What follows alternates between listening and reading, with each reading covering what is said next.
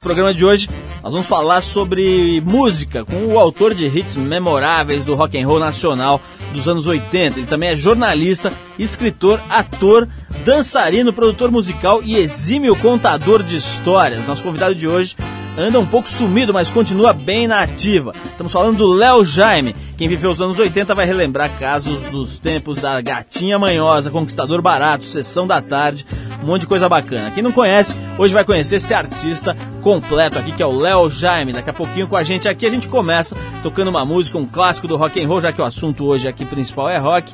Little Richards com Long Tall Sally. Essa não precisa nem falar, né?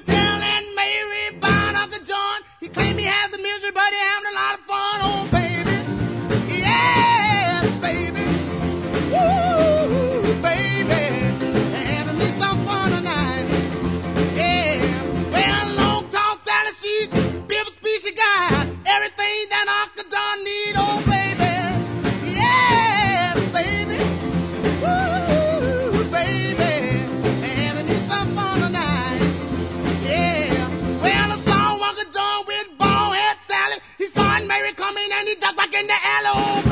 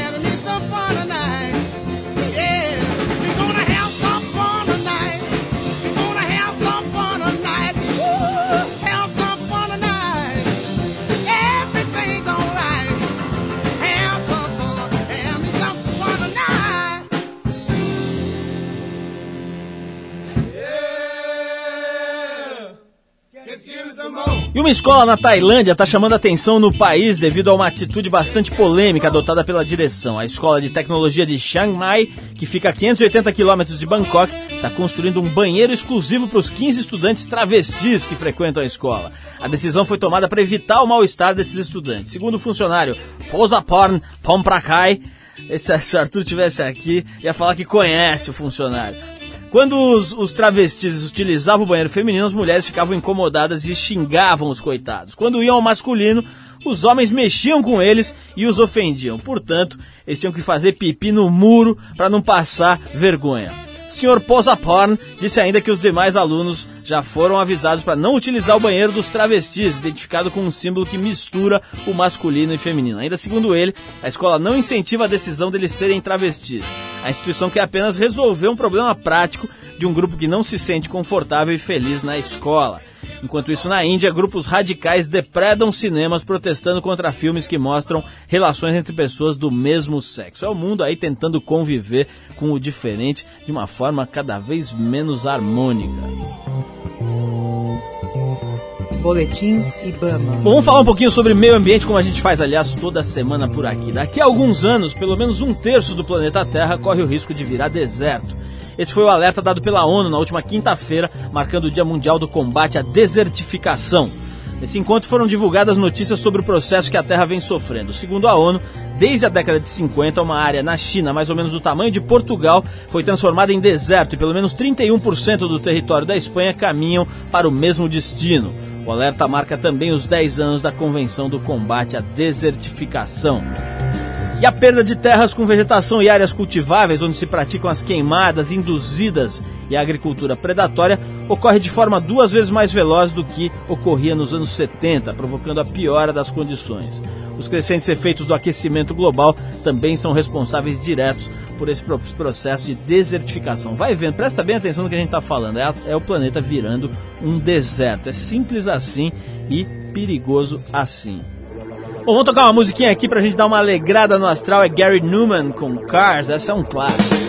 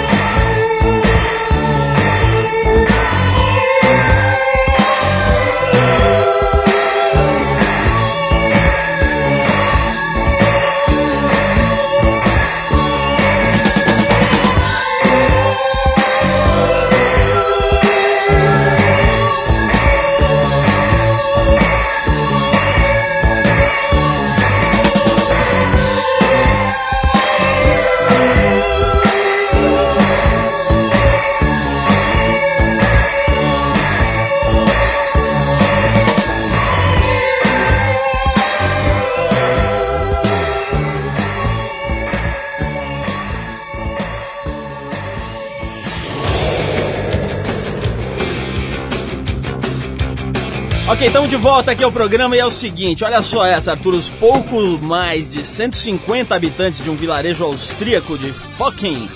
Opa! É um vilarejo que tem, é um vilarejo que se chama Focken. Se, é, os 150 habitantes de, desse vilarejo se reuniram para decidir se iriam ou não mudar o nome da localidade. Depois de algum tempo de discussão, os moradores resolveram manter o nome original deste vilarejo pitoresco. O motivo do debate foi o alto índice de roubos de placas com o nome da cidade, muitos deles realizados por turistas britânicos. O nome da cidade vem de uma família de sobrenome Fock, exatamente como se escreve o palavrão em inglês, F-U-C-K.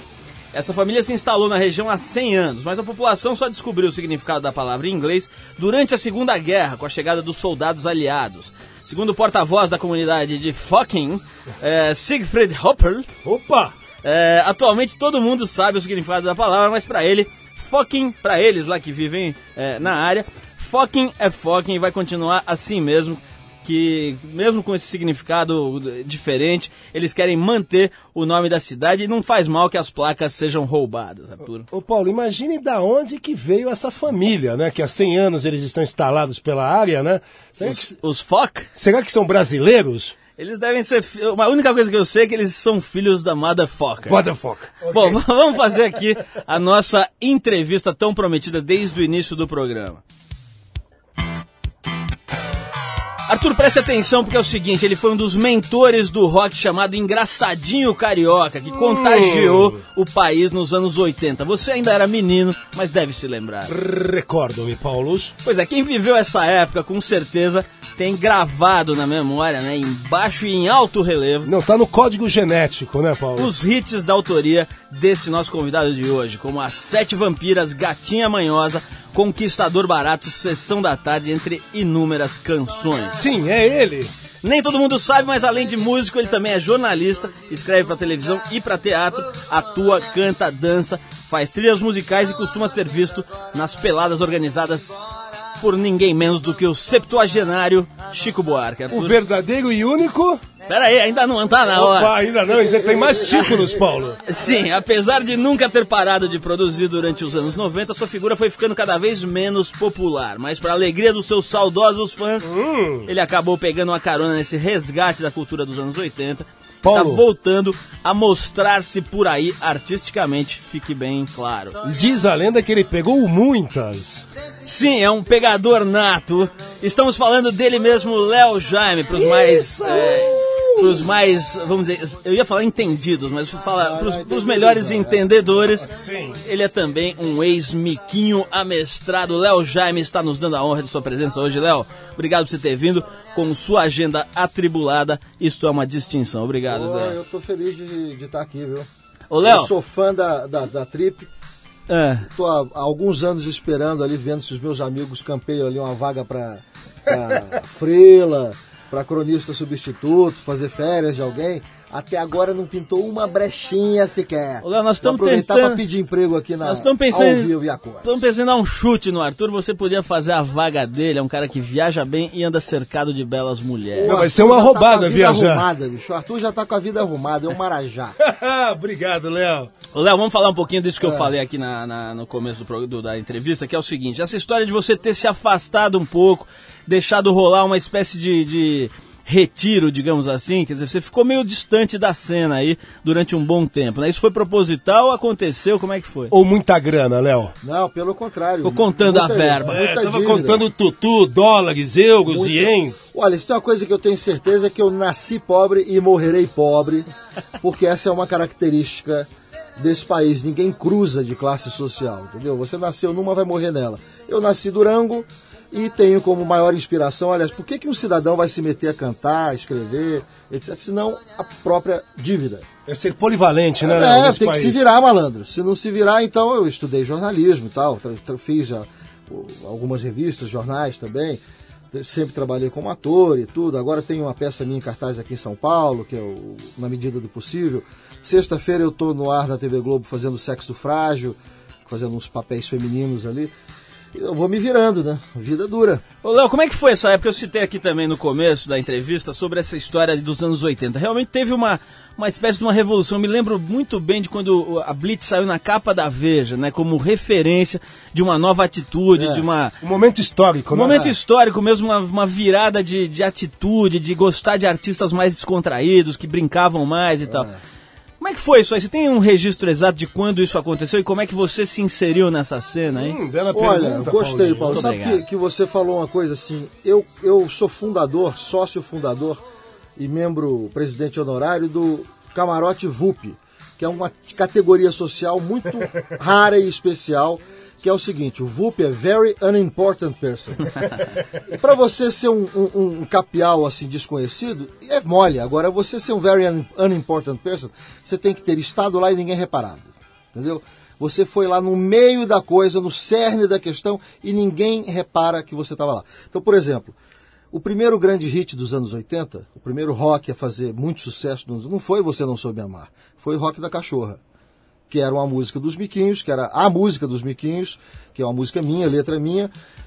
e que na hora de gravar o disco, a gente ia gravar um disco junto com o Eduardo Sec, metade nós, metade eles, a gravadora embarreirou e ele acabou botando voz na música quando a ideia original não era essa. O refrão qual era, hein? Troque seu cachorro por uma criança, pobre.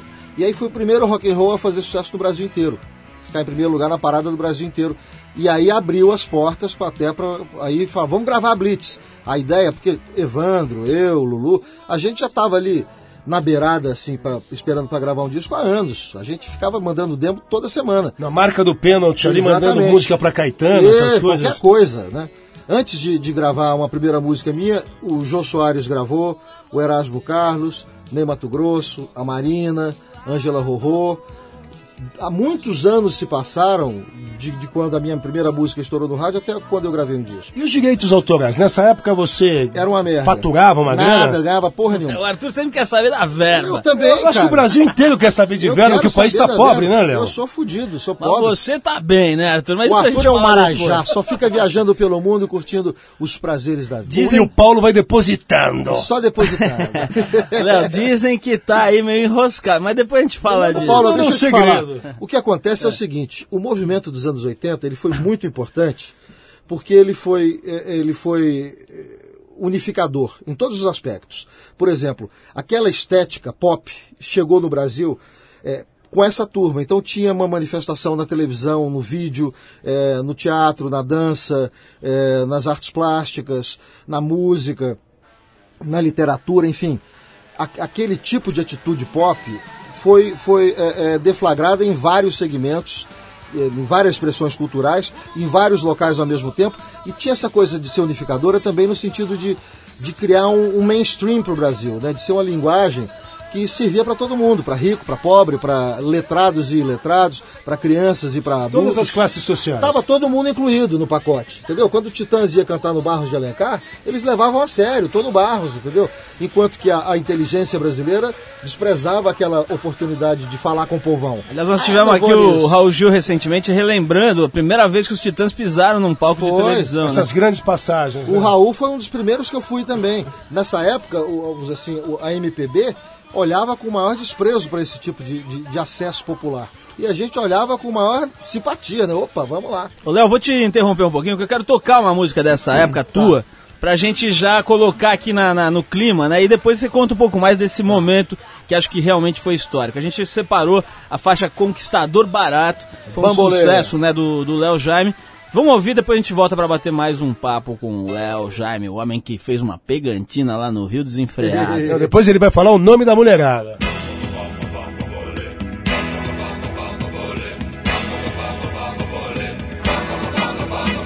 Eu mando os mesmos versos para um bando de garotas. Eu mesmo faço as manchas de batom na minha roupa. Eu sei que um dia desses eu ainda vou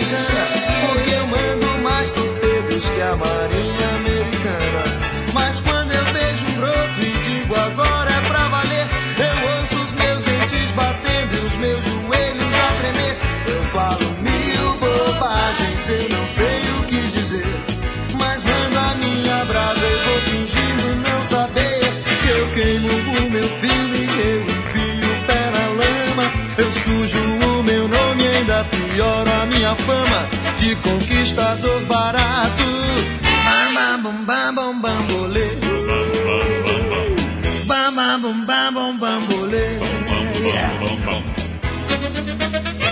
Eu sempre bato o carro olhando os brotos na calçada e não decoro nomes, isso então é uma piada. Na praia ou nas festinhas só me meto em confusão, porque eu paquero a garota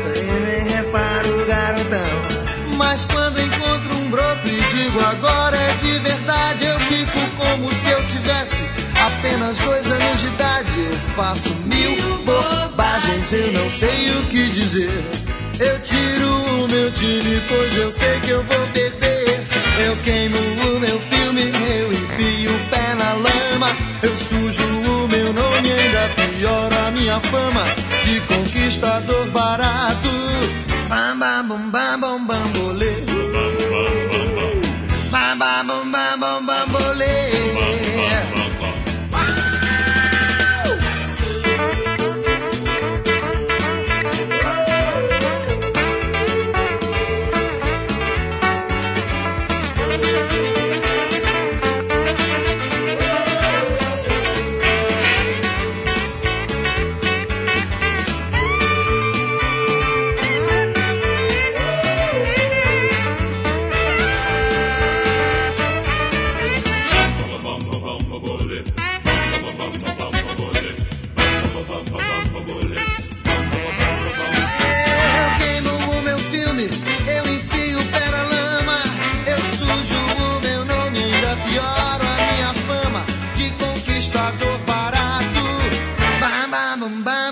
Bambolê.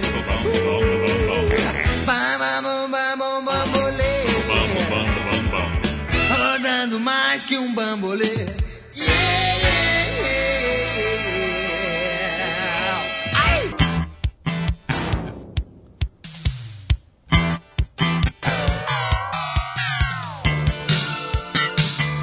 Bem, nesse clima verdadeiramente anos 80, estamos de volta aqui a esse trip e hoje a gente está conversando com o Léo Jaime, que é o autor da música Conquistador Barato, que você ouviu agora há pouco. Agora é o seguinte, Arthur, antes de voltar a conversar com o Léo Jaime, tem uma notícia que é do seu interesse. Por favor, Paulus Centuriones. O cantor e compositor Bob Dylan vai Opa! receber o título de doutor, não é hora pronóbulis, como Não. você fala aqui. Honoris causa. é? Doutor honoris causa em música na Universidade Escocesa de St. Andrews, por sua influência na música contemporânea. O título será entregue durante o ato solene da colação de grau dos estudantes da faculdade, entre os quais está o príncipe William da Inglaterra. Essa vai ser a segunda condecoração honorária de uma universidade que o cantor recebe. O Bob Dylan já foi homenageado em 1970 pela Universidade de Princeton, na- nos Estados Unidos. Aos 63 anos, portanto, três anos mais velho que o Chico Buarque, Dylan é um dos grandes nomes da música mundial e é considerado um dos melhores compositores da história do rock and roll por temas como Times Are Changing Like a Rolling Stone e, lógico, Blowing in the Wind. Paulo, só para complementar, há três dias atrás, nada mais, nada menos que o nosso senador Eduardo Suplicy esteve com Bob Dylan. Você sabe dessa história? Eu não acompanhei isso, eu só vi ele dando aquele malho na, na senadora lá, como é que chama? Heloísa Helena, né? Não, não, não, não, mas o nosso senador tá em todas. Tá o pegando? Supla Tá pegando. Tá pegando, o Supla arrumou Está- credencial, ele esteve com Bob Dylan há três dias atrás. Essa é boa, essa informação, essa. Ô, Léo, Ah. voltando aqui na, na história dos anos 80 Ué, só para tal. comparar com isso, Ah. eu como VUP fundador, É. eu não sou convidado nem para palestra da FMU, entendeu? Não rola nada. Ah, mas você é convidado aqui no nosso programa. Eu sou. Eu tenho informações de que isso não é verdade, mas daqui a Mundo pouco eu vou, marginal. daqui a pouco eu, eu vou fazer que nem o Datena, daqui a pouco eu vou soltar a bomba aqui. Não, mas você vai explicar- 100% mais ou menos. Não, mas eu quero saber sobre esse convite da Rede Globo. Como é que é essa história? Opa, Para fazer o sexo O frágil. Sexo Frágil, que é, um baita de um, de, um, de um seriado que tem um sucesso tremendo. Como é Tem que- ali uma coisa bacana que é o seguinte: é núcleo do Guel Arraes. Ele não investe nunca nos, nos medalhões. Ele, por acaso, tem revelado Ma- Matheus Nastergalli, Celton Mello, o pessoal da máquina, que é esse pessoal do elenco lá, tudo gente que o Guel trouxe para o Bruno Garcia. Ele trouxe para a televisão e foi buscando no teatro, gente que está fazendo outro tipo de coisa no mundo alternativo, no mundo marginal, que é o meu mundo. Então, ele já tinha me visto trabalhando e tal, me viu em Vitor ou Vitória, ele sabe o que eu faço, né? Aí ele pintou uma brecha de um convidado especial, falou, chama o Léo. Eu achei que era uma aposta muito doida, porque ele nunca trabalhou comigo. E aí funcionou, deu certo, o pessoal gostou muito, pode ser que eu volte. Léo, o... eu falei aqui brincando já várias vezes, você sabe, todas as entrevistas que eu vejo é, é, você dando, vem essa história aí da mulherada e tal, né? Teve um momento ali nos anos 80 em que você era realmente um sujeito namorador, né? Você tava lá, tem a história da Monique Evans, que ficou famosa e tal, ela disse que o primeiro orgasmo da vida dela foi com você, etc. Léo. Como é que é essa história? Quer dizer, o quanto disso é, acaba virando meio folclore, nego vai assim, acaba virando aquela, aquela lenda, e o quanto disso foi pegantina desenfreada. E a mesmo? Brochantina também, aquela campeã que você teve aí com quem? Eu tenho com a maior frequência. Eu, sinceramente, acho que pau duro não é obrigação, entendeu? Não tenho obrigação de nada. Se rolar, rolou. Se não rolar, rolou. E eu acho que é o seguinte: os dois ali têm uma parceria para fazer. Ninguém é bom na cama sozinho. Ou a parceria funciona ou a parceria não funciona. E se o pau não ficar duro, não, problema de nós dois, entendeu? O Não fica- orgasmo da Monique Evans. Eu treino muito quando eu tô sozinho, entendeu? Não tem nada pra fazer em casa, eu fico treinando. Agora, na real é a seguinte: fala-se muito de que eu era isso, que eu era aquilo e tal, mas eu, quando eu falo cite nomes, ninguém consegue. Eu quero nomes, aí ninguém lembra de nome nenhum. Porque eu sempre fui discretíssimo. E, além de ser discretíssimo, quando eu falo discretíssimo, eu não conto pro meu melhor amigo. O que acontece na intimidade, eu não conto pro melhor amigo. Ponto final. Não interessa com quem foi, onde foi, o que, que aconteceu, eu não conto. Com É você não tem aquela piada do Sharon Stone? Não tem- rola, não rola. É. Não, não, não acho a menor graça em contar. E acho que a gente tem que ter cumplicidade é com a pessoa que está rolando na intimidade com você e não com o outro que você vai conversar no bar. Aí é o X da questão. fazer gostoso é fazer apaixonado. Então eu ficava é, apaixonado. Garoto! Entrava de cara no negócio, sofria, não sei o que e tal, mas curtia feito um louco. Entrar de cara no negócio ali deve ter Cair sido de bom no ali. negócio e tal. Olha só, Léo, o, o Edu está fazendo sinais quase histéricos de que gostaria de ouvi-lo tocando. Então eu queria que você tocasse alguma coisa aí. A gente tá num estúdio limitado e tal, mas eu queria que, que você tocasse um sonzinho aí pra gente ver Sugestões? se você tem a moral. O seu critério, mesmo. vai. Ah, quer sugestões aí? Se alguém quiser falar. Vamos pegar coisa. dessas coisas que, que, a gente tem mais é, nítido aí na, na, cabeça, essas que eu citei aqui, por exemplo, os maiores sucessos Sucesso, seus sim. aqui. Atenção. É... Oh, oh, oh, oh, nada mudou. É. Oh, oh, oh, oh, nada mudou. Ela me dá um beijo na testa e quer que eu tenha um dia legal. Mas se eu quiser eu posso ver nas ruas senhores escravos, nada é real. Todo mundo me diz bom dia, todo dia é sempre igual. Crianças pedem na janela do carro até nas noites de Natal. Oh, oh, oh, oh, oh, oh nada mudou. Oh, oh, oh, oh, nada mudou. I found a picture of you.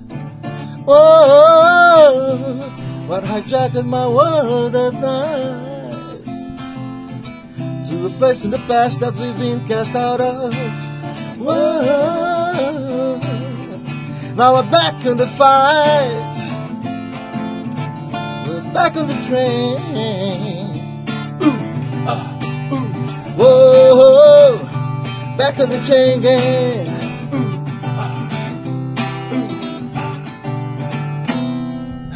É Pretenders. Ela sabe tudo. E, com, e acho que você nunca cantou com direito a gemidos guturais ah, de Arthur Veríssimo. Tem no arranjo lá. Não, isso tem, isso ah, tem, no, tem, na, na tem. música original. Ô, Léo, é, tem alguma mágoa tua aí nessa tua carreira toda? Tem, teve gente que você, que você acha que pisou na bola, que você esperava que tivesse. Quer dizer, no meio artístico tem muito muito esse lance assim de você esperar que a pessoa te puxe junto e te passe uma rasteira ou você não tem muito história nesse sentido aí? Olha, eu por opção, eu sou feliz. Entendeu? A minha opção é o seguinte, tem gente que, que tem dois tipos de pensamento na minha, na minha forma de conceber o mundo. Acho que tem dois tipos de, de, de, de impulso de compreensão, assim. Que é um é o cara que quer explicar o sofrimento. E esses caras geralmente são respeitadíssimos. É o cara que, que fala de dor, Renato Russo, que Cazuza, né, que compreendem a dor e trabalham com ela de um jeito muito bonito. E esses caras são sempre muito respeitados, são os que escrevem a tragédia. E tem os outros que são os caras que fazem a prospecção da felicidade, que é o palhaço, que é o cômico. Eu sou dessa categoria. Eu posso ser querido, mas nunca vou ser respeitado, entendeu? É um outro tipo de pensamento, né? de, de fazer alegria, de fazer festa, de promover esse tipo de coisa. Eu acho que, que por opção, então. Quem que você encaixa nessa categoria aí? Por exemplo, o Lulu Santos é um pouco Entretenimento, isso? total. Lobão. O Lobão, eu acho que ele tem os, as duas coisas, mas ele é um cara que, que ele, ele fuça muito mais do sofrimento do que na, no, no humor. Sem dúvida nenhuma. A gente falando Pô, aqui. chama uma música um clássico, né? E uma música tristíssima. É, é, já citado é, o nosso querido Cazuza, com esse advento do filme dele, muita gente é, é, comenta que não foi retratado as histórias do homossexualismo dentro do filme, foi boicotado. Qual a sua opinião sobre esse filme, se você já viu o filme? O Arthur, todo mundo que. você Se a gente vai numa festa hoje à noite, Amanhã eu vou contar uma história da festa, você vai contar outra, porque, e todas são verdadeiras porque ali é o ponto de vista da mãe. Se fosse o meu ponto de vista, ia ser outra história. Se fosse o ponto de vista do Frejá, ia ser outra história completamente diferente dessas duas outras. Então eu acho que ali é 100% verdadeiro mas é a história da relação de uma mãe com um filho. Não é a história do Cazuza cantor. Mas o filme é muito bacana. Eu né? gosto e, e, acho que o garoto devia ganhar o Oscar. Sim, sim, o eu ator é formidável. Apavorado cara. no cinema, que eu falava, caramba, agora é o Cazuza ou é o cara. Eu não conseguia distinguir. Pô, de quem conheceu o Cazuza dizer isso, realmente é um Não, depoimento... Eu falando, é apavorante. É uma situação, se fala isso aí, tem mais a ver com macumba do que com, com interpretação. Ô, Léo, vamos fazer, vamos fazer uma, um break aqui para ouvir mais uma música, mas eu depois quero falar com você sobre uma questão importantíssima, que é o seguinte. Fucei ah, como um bom perdigueiro jornalista, fucei as minhas fontes e descobri que Ronaldinho, o fenômeno, é. está relacionado com você e com a sua música, no bom sentido, lógico. Vamos tocar Bill Walters, é Walters que fala? Walters. Bill Walters com Use Me, é uma música que faz parte da trilha sonora do filme Starsky and Hutch, Opa. que é uma refilmagem daquela Olha. série de TV dos anos 80, 70. Já que a gente está falando aí de revival de décadas passadas, vamos tocar essa música. A gente já volta com o Léo Jaime para falar sobre Ronaldinho, o atual esposo de Cicarelli. Uh.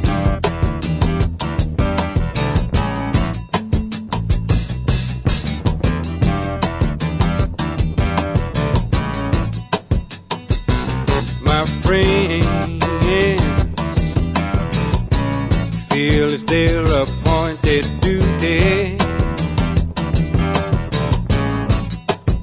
They keep trying to tell me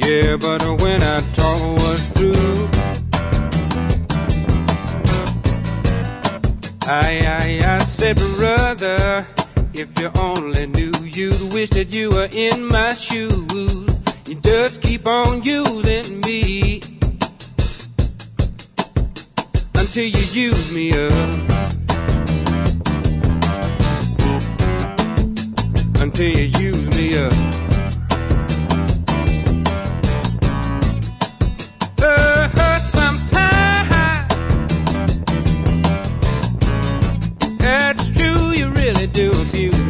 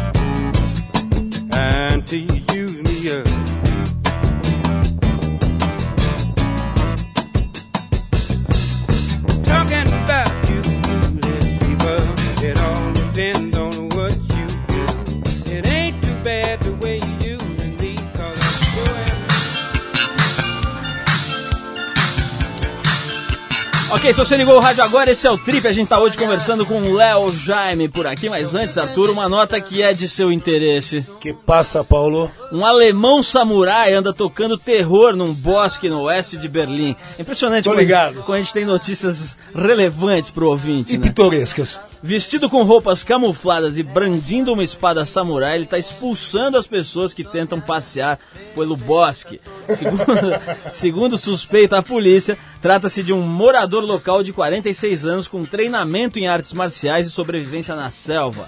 Fruto da temporada que passou em Papua Nova Guiné Opa! e no Vietnã, Arthur. Meu Ele- pedaço, Ele é pedaço Papua. dele, ele ele deve tá- ele deve estar com a coteca dele ali. Sim, senhor. Protetor peniano. Pinto dentro daquele canudo, né? É, exatamente, a coteca, a coteca.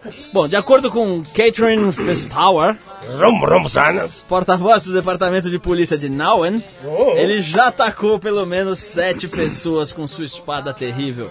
Mas ninguém ficou seriamente ferido. Catherine disse ainda que está muito difícil de encontrar o pseudo samurai graças aos seus conhecimentos avançados em camuflagem. Ele se transforma em moitas, em samambaias de metro e ninguém. E em pinheiros também, nem né? ciprestes. Sim, sim, o cara é um verdadeiro Matagal. Mas, o enfim, alemão paisagem. É, incrível essa notícia, é muito importante. O cara acha que você. deve ter sete anos, né? Ele falou: vou brincar de polícia e bandido. Tem sete anos. O cara é a verdadeira araucária ambulante. Mas enfim, essa Mala, notícia hein? é importante para todos os nossos ouvintes aqui no Brasil. Pessoal que tá pensando em ir pra Berlim. e passear perto. nesse bosque aí. Ô, Léo. Vamos voltar aqui. É o seguinte, eu falei aqui no começo, no, no, antes de tocar a música, sobre o Ronaldinho. Eu soube que o Ronaldinho tá investindo aí no seu próximo disco. Queria saber se é verdade, se minhas fontes estão corretas. Olha, ainda não tem nada definido não, mas ele se prontificou mesmo. Ele falou: vem cá, quer fazer um disco aí? Se conta comigo, quero ajudar, quero participar. Ele não é nem patrocinador, assim, no sentido de que ele quer exposição, né? Ele bota uma grana, como eu já vi ele botando em espetáculos de dança, de teatro, Fala, toma aí, faz aí, porque eu quero ver você fazendo. E como é que pintou essa tua amizade com ele? Parece que ele gosta muito de você, também minhas fontes me disseram isso. É, nós somos amigos por causa do, do Rodrigo Paiva, que é um dos meus melhores amigos, e é o, o assessor o de imprensa, o RP né? dele, né? O cara que, vamos dizer assim, atualmente é o cara mais próximo e mais influente na vida do, do Ronaldo. Então, desde que o Ronaldo foi trabalhar com ele, Aí no, no, primeiro, nesse primeiro momento que ele veio para o Brasil, que ele estava doente, a gente saía quase que só os três, porque o Ronaldo não conhecia ninguém aqui no Brasil ainda. Né? Então, os primeiros amigos dele aqui foram o Rodrigo e eu. E aí, é, agora já não tem mais tanto contato, porque ele já está a mil, né? Nesse momento, então, deve estar ocupado. Tá com a Cicarelli, né? A mulher bota ele para correr 10 quilômetros, depois é que vai para as atividades, imagina. Não, você viu o Parreira tá numa felicidade ah, que ele tá amigo. em forma agora. No, no, dia que ele queria fazer bonito pra gata, ele fez três gols na Argentina. Agora, o... agora a mulher bota ele para correr 10 km por dia e depois vai para casa para as atividades. Ô, Léo, né? deixa, deixa eu pegar esse assunto. Tântricas. Uh! Deixa eu pegar esse assunto para puxar outro assunto que é o seguinte: o Ronaldinho tá vivendo um momento maravilhoso aí, apaixonado, não sei o quê, mas também tá vivendo um momento complicado que acho que é pela primeira vez na carreira dele ele vem sendo chamado de gordo de fora de forma. É um negócio que é sério para um atleta, né? Começam a questionar a habilidade, o envolvimento, a seriedade dele como profissional. É, recentemente a Veja deu uma matéria em que você foi personagem também, no qual, na, na qual é, pessoas eram, eram mostradas como vítimas de preconceito contra pessoas mais gordas, mais gordinhas. Você falou nessa reportagem e tal. Quer dizer, como é que é essa história? Essa, essa, essa, ditadura de que as pessoas têm que ter um certo peso ou uma certa estética, tal, isso te afeta de alguma forma? Como é ah, é que é essa história? Não resta a menor dúvida. Existe um preconceito, por exemplo, é, é, você é preto, é judeu, ou então é aleijado, sei lá, qualquer coisa dessa assim. Homossexual. Ou viado. Então o nego dá um desconto para você e faz de conta que é bonzinho, que pô, sabe? Eu Coitadinho, né? É, pode não querer muita intimidade, mas te respeita, né? Agora, você sendo gordo, todo mundo se acha no direito de meter a boca em você, de te escrotizar em qualquer lugar, em qualquer situação, e também de evitar é, é, de fazer um julgamento moral daquilo que, que, nessa coisa de fazer ginástica, de culto ao corpo, do Brasil ser o segundo país é, é, em plástica, cirurgia plástica no mundo. Em silicone. E, e, sendo um país pobre, né? Então, essa cobrança de estética, essa necessidade de ser bonito e gostoso, essa coisa de que a maior parte das mulheres que ganham expressão no Brasil não são as mulheres bacanas que o Brasil tem em quantidade, aquelas mulheres que realizam coisas bacanas, são as bundudas. Então, é esse culto, assim, parece que a bunda é a coisa mais importante do universo. Eu não sei quem que gosta de tanta bunda. Eu, particularmente, não gosto. Agora, acho que no mundo intelectual, a bunda não tinha que ter essa importância toda que está tendo. Então, por exemplo, o fato de um cara engordar não faz com que ele seja mais ou menos talentoso, mais ou menos burro, mais ou menos honesto, mas todo mundo se sente no direito de ser escroto, de ter preconceito, de marginalizar. Eu vou te dizer, eu escrevi umas 30 músicas que são conhecidas de todo mundo, algumas delas sob encomenda, como por exemplo Rock Estrela, Conquistador Barato, Sete Vampiras e tal, músicas que eu fiz para filmes e novelas e tudo. Por que é que me deixam sem gravar 15 anos e quase que não pinta nenhum convite para nenhum programa de televisão e tal?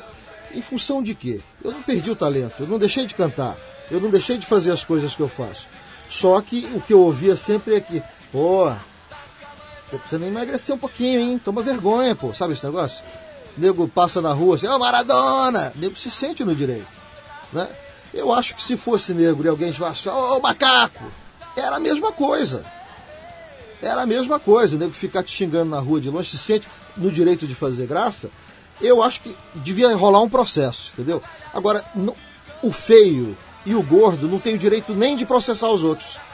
Aí eu fico falando assim, pô, que pena que eu não sou preto, que pena que eu não sou judeu. Podia ser preto, judeu e viado. Que aí pelo menos eu ia ganhar uma grana com esse negócio, né? É muito contraditório essas coisas. Aqui no Brasil, se a gente tiver a população americana, tipo 30% dos americanos é tudo obeso, né, Paulo? É. Isso aí ninguém fica em cima de ninguém. Agora, Léo, aproveitando e retomando aquela pergunta difícil, quer dizer, como é que você reage com quem é, é, é age desse tipo com você, dessa forma com você. E vem bajular também. Quer dizer, você tava falando, eu te perguntei agora há pouco sobre essa questão de, de mágoas que você tinha para trás, tal. Como é que você é. lida com isso?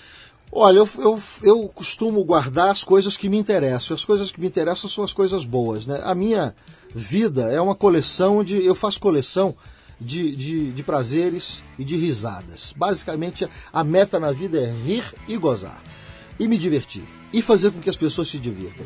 Então, as coisas que não me interessam, eu vou deletando. As pessoas que não me interessam, eu não gasto tempo cultivando aquilo. Então, por exemplo, para citar os amigos da carreira, eu vou citar o Leone, que é meu compadre, o Lulu, que sempre foi um amigo generosíssimo comigo, super divertido, é, a Marina, que na hora que, que era mais complicado, ela foi e me abriu a porta, fez uma música comigo, minha primeira música gravada, né? Ney Mato Grosso, que foi também um super amigo, é, é, e tem outras pessoas, assim, desse O Marcelo, porte, né? né, que você falou. Marcelo Rubens Paiva, que é meu amigo há mais de 20 anos. Meus amigos são amigos há mais de 20 anos. Falando de amigos, né? Parece que você tem 999 amigos no Orkut, aquela comunidade mais, de eu amigos. que abrir um Léo Jaime 2 para poder colocar mais os que já Você é completamente louco por internet? Como é que é essa história? Ah, eu sou um internauta que eu fico trabalho na internet profissional, profissional, né? Eu a minha comunicação com o mundo é via internet. Por isso é que aí eu estou sendo chamado para programas de televisão, etc. Pela expressão que eu comecei a ganhar na internet. Quer dizer, como é que é essa. Explica para quem não conhece esse Orkut, é, o, como é que funciona? Orkut é, uma, é, uma, um, é um site, na verdade, é um site que na verdade é um programa que faz com que você divulgue o seu perfil e a sua lista de amigos. Aí as pessoas entram lá, veem o seu perfil e podem se aproximar de você e também se aproximar dos seus amigos. E aí criam-se comunidades. Então, por exemplo, nego cria as comunidades mais absurdas. Gente que gosta de do Monza, do carro Monza. Então, Sociedade de Amigos do Monza. Aí tem um cara que é dono de um Monza, aí ele faz amizade com o outro que é dono do Monza. Fala, pô, tô precisando de um carburador. Aí os caras vão se comunicando. E aí gente que tem afinidade, por exemplo, gente do mundo sadomasoquista, por exemplo. É muito difícil você chegar na rua e falar: Oi, eu sou dominador e você. Entendeu? Não dá para rolar esse tipo de papo. Mas no mundo do, Orkut, do Orkut você pode dizer lá, eu gosto. E essa galera que entra no teu, na tua comunidade é mais fã da tua música ou é nego que chega lá, encosta e começa a trocar ideia? É mais ou menos isso. Os encostinhos. É, nego vai, ó, dá uma olhada no, no blog, aí vê, acha bacana, aí começa a visitar. O meu blog está tendo uma visita de umas 600, 700 pessoas por dia. Ô, Léo, tem, tem uma coisa que eu acho interessante a gente falando em comunidade, essa história de Rio e São Paulo, né? Tem, tem uma, uma série de diferenças entre essas duas comunidades que muita gente não consegue transpor. E você aparentemente é um cara que transita bem na ponte aérea, né? Como é, por que, que você acha que você conseguiu quebrar uma certa resistência que existe em São Paulo a gente do Rio e vice-versa? Olha, Paulo, em primeiro lugar, eu não sou, eu sou impertinente. Eu não, eu não sou de turminha nenhuma, eu não faço parte de galera nenhuma e eu sou contra é, é, sectarismo, sou contra é, essa coisa assim. Por exemplo, você prefere Nelson Piquet ou Ayrton Senna? Eu falo, prefiro os dois. Você prefere o, o Lennon ou o McCartney? Os dois juntos.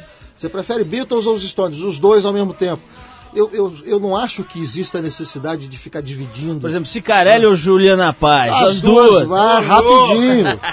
Entendeu? Fala isso, Paulo. Não, eu vou te falar, eu substituiria a Juliana Paz por. É, por uma outra.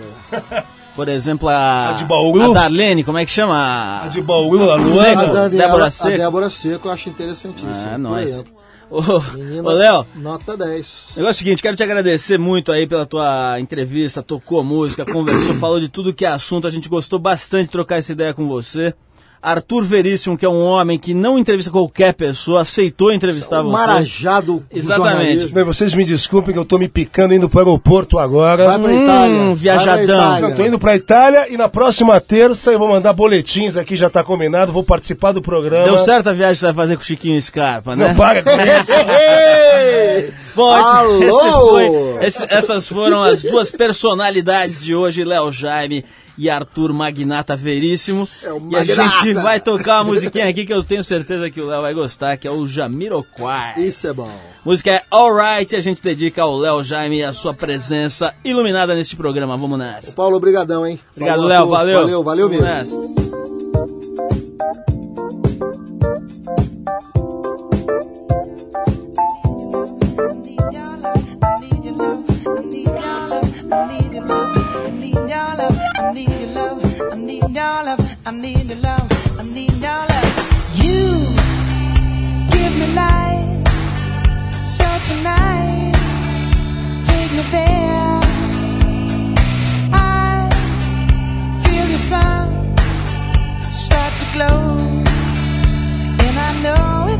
Show you that I want your love, need your touch for the rest time together, baby. Come fly with me, eternally, me. We were meant to be. Yeah, yeah. Alright. We'll spend the night together. Wake up and live forever.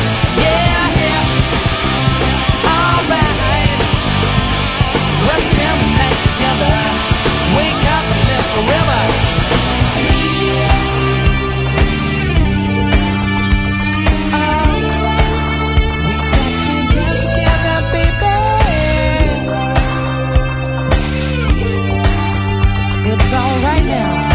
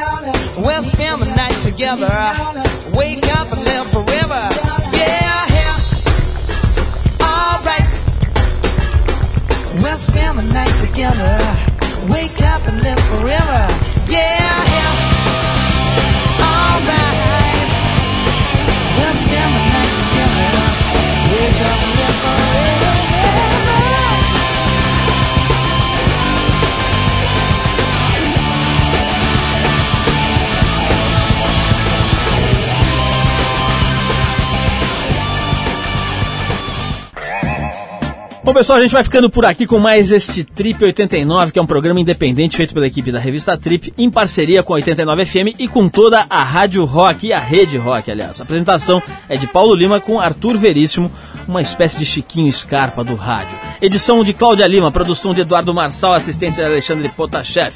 Colaboração Bruna Bittencourt, Léo e Yuri Damkalov. Trabalhos técnicos hoje com o Super Robson aqui dando aquela força. Quem quiser escrever pra gente, pode mandar um e-mail para radio@trip.com.br, repetindo radio@trip.com.br. Terça-feira que vem, se Deus quiser, estamos aqui de novo. Abração.